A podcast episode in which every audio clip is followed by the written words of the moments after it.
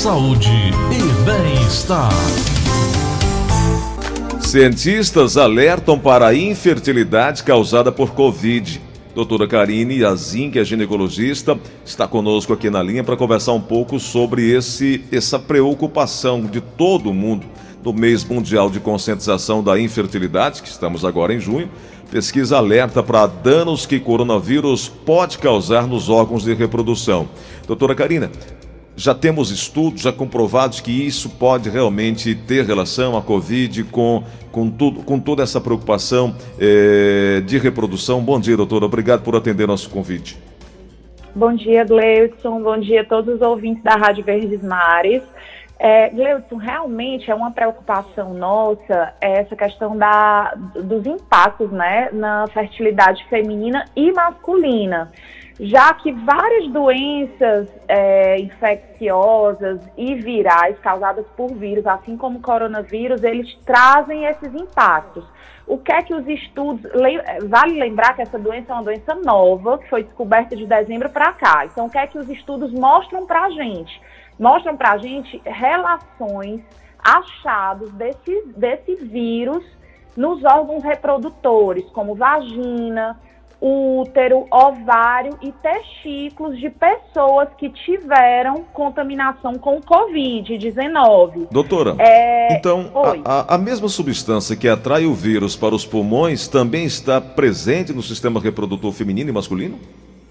Sim, então a gente precisa, para o vírus entrar na célula do corpo humano, precisa de uma enzima que a gente chama de ECA2. Uhum. Essa enzima, que dá um empurrãozinho para o vírus entrar na célula, ela está no pulmão e está em vários órgãos, inclusive nos órgãos reprodutores, né? O uhum. útero, o ovário, os testículos. E está em grande quantidade nos órgãos reprodutores. Daí a nossa preocupação de que tenha realmente impacto é, na fertilidade masculina e feminina. E essa sua preocupação faz sentido baseada numa pesquisa é, da Universidade de, da China, né, de Jianing. Isso, isso. Então, assim, o que foi que essa pesquisa mostrou para a gente? Que como é, a gente sabe que essa enzima está abundantemente, até mais do que no pulmão. Engraçado isso, né, é Até mais do que no pulmão.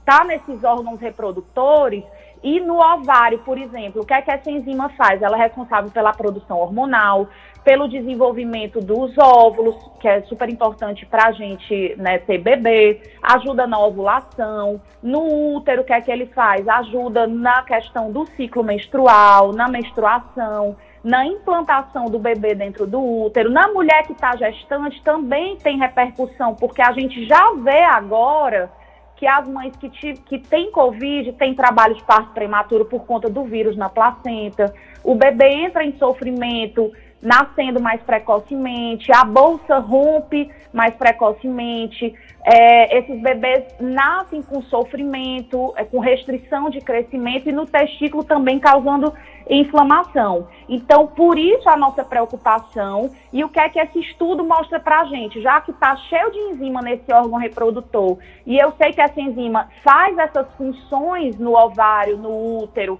e no testículo, daí provavelmente esse link do impacto que, que o coronavírus vai ter na fertilidade. O que a gente ainda não sabe, porque a doença é nova, se esse impacto na fertilidade, se esse prejuízo na fertilidade, esse vai, vai ser um prejuízo transitório, só enquanto a pessoa estiver doente, ou pelo menos enquanto ela se recuperar, ou se vai ser um impacto permanente. Isso a gente só vai conseguir responder com o decorrer ainda do ano, de alguns anos, porque ainda é uma doença muito recente. Doutora, é, recentemente o Ministério da Saúde divulgou que grávidas e mulheres, puer, mulheres puérperas fazem parte, puérperas fazem parte do grupo de risco, né? As gestantes e puérperas são mais vulneráveis a essas infecções, doutora? Sim, então assim, durante a gravidez e durante os 45 dias do pós-parto, após o nascimento do bebê, essas mulheres estão em risco, porque a imunidade, o sistema de defesa das grávidas e dessas mulheres, ele está comprometido por conta da, da própria gravidez. Então, essas mulheres são orientadas, além dos cuidados gerais que a gente tem que ter, de uso de máscara, de higiene com as mãos, dessas mulheres se distanciarem do, do, é, do contato no trabalho com várias pessoas, ou até trabalharem em sistema de home office, trabalhar em casa, porque elas fazem parte do grupo de risco. O que é que a gente já nota nessas mulheres? Que elas têm esse maior risco dos bebês nascerem com, antes do tempo, de terem restrição do crescimento, de terem sofrimento fetal e elas mesmo, a gestante mesmo, ter uma maior gravidade do, do problema pulmonar, do problema respiratório. Doutora, é, a ligação, o que é que se sabe de crianças recém-nascidas terem contraído o Covid-19, ou da mãe ou no ambiente hospitalar? Olha, Gleutz, a gente ainda não tem os estudos, por ser uma doença muito nova, os estudos ainda são, são conflitantes. A gente não sabe, na verdade, se isso foi passado pela placenta. Foi achado realmente em alguns estudos o vírus em recém-nascidos, mas a gente não sabe ainda se isso foi ao certo passado pela placenta ou se foi transmitido pela mãe doente através da respiração para esse bebê. Muito provavelmente, o que os estudos mostram até agora é que o vírus não passa através da placenta, que ele está na placenta, mas ele não é capaz de atravessar a placenta e chegar até o bebê. Mas eu volto a dizer que a gente precisa ter todos os cuidados, principalmente com um bebê recém-nascido, evitar visitas, só restringe a mãe e a pessoa que está cuidando do bebê, porque nós ainda não sabemos muita coisa sobre essa doença, por se tratar de uma doença nova. Uhum. Mas a amamentação pode continuar. A amamentação, ela pode continuar, ela deve continuar. Então, o que é que a mãe que está doente com Covid-19 ela vai fazer? Cuidado com a, com a higiene, tomar um banho antes de amamentar, usar máscara sempre durante a amamentação, evitar falar, mesmo usando máscara, durante a amamentação. Após a amamentação, essa máscara, ela tem, se for uma máscara de pano, ela tem que ser lavada se for uma máscara descartável, ela tem que ser jogada fora, ela não pode ser reutilizada, certo? Então são esses os cuidados. Porque o que a gente nota é que, apesar da mãe doente, a amamentação, o benefício do leite materno, ele supera o, um potencial risco de passar a doença para o recém-nascido, uhum. já que muito provavelmente esse vírus não passa através do leite materno. Doutora, eh, eu queria agora falar sobre esse mês de junho que é voltado, tem a atenção de conscientização da infertilidade. A Sim. infertilidade atinge aproximadamente 15% da população mundial, de acordo com a Organização Mundial de Saúde. Um em cada Sim. cinco casais tem problemas para engravidar. Por que esse número é tão alto, doutora? Na verdade, o número é, é alto principalmente por uma questão de, do retardo desses casais desejarem o primeiro filho. Então, essa é a grande preocupação. As mulheres hoje em dia, Gleudson, elas obviamente, elas querem ter um nível econômico, um trabalho melhor para terem o primeiro filho. Então, com isso, os óvulos é, que é o que, é o que, que a gente, permite que a gente engravide, eles vão tanto diminuindo a quantidade quanto eles diminuem a qualidade. Então, esse é o primeiro fator, a idade materna. Então, esse é o primeiro fator para dificultar a gravidez.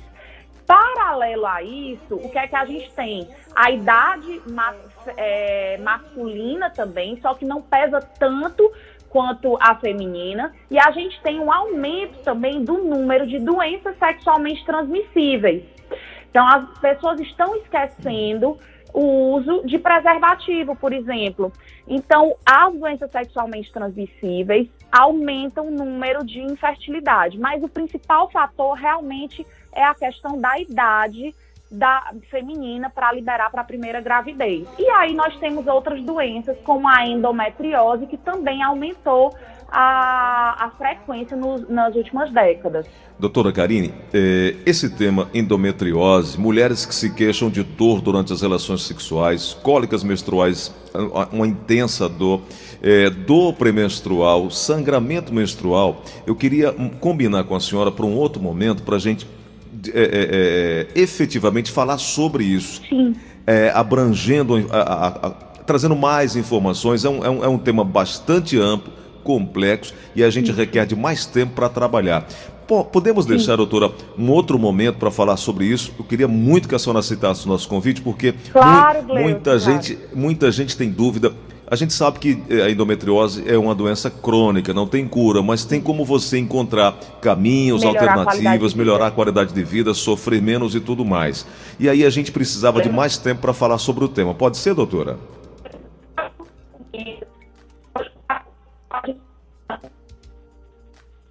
Perdemos o contato com a doutora Karine Azim. A gente vai refazer aqui o contato com ela. É, e aí nós vamos trazer num outro momento a doutora para falar exatamente sobre esse tema que é bastante amplo. Muitas mulheres se queixam, né? A dor de endometriose ela pode se manifestar é, com uma cólica menstrual intensa ou dor pélvica abdominal na relação sexual ou dor no intestino na época das menstruações ou ainda uma mistura desses sintomas e causa infertilidade. E aí nós vamos combinar no outro momento para conversar com a doutora Karina Zin, que é ginecologista, também especialista é, em infertilidade, para tratar desse tema que é muito importante e a gente vai trazer no outro momento aqui na Verdinha. A doutora está nos ouvindo, Aline? Está falhando a ligação, né? Então tá, vamos, na, numa próxima entrevista a gente vai marcar é, para trazer mais informações.